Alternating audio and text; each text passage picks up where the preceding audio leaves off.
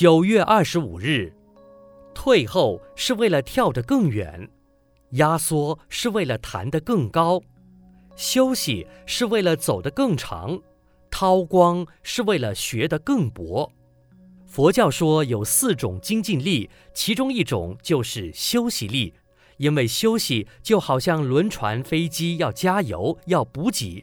又如军队经历了一场战役之后，也要开到后方去整编、休养生息，以便再出发。然而遗憾的是，休息被一些人滥用，他以休息作为懒惰的挡箭牌。例如，有的人借助休息，早上不起床；借助周休二日，希望经常放长假；上班时借助喝茶的时间，希望故意拖长休息时间。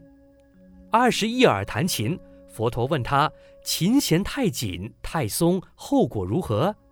二十一耳说：弦太松则弹不出声，弦太紧则容易断。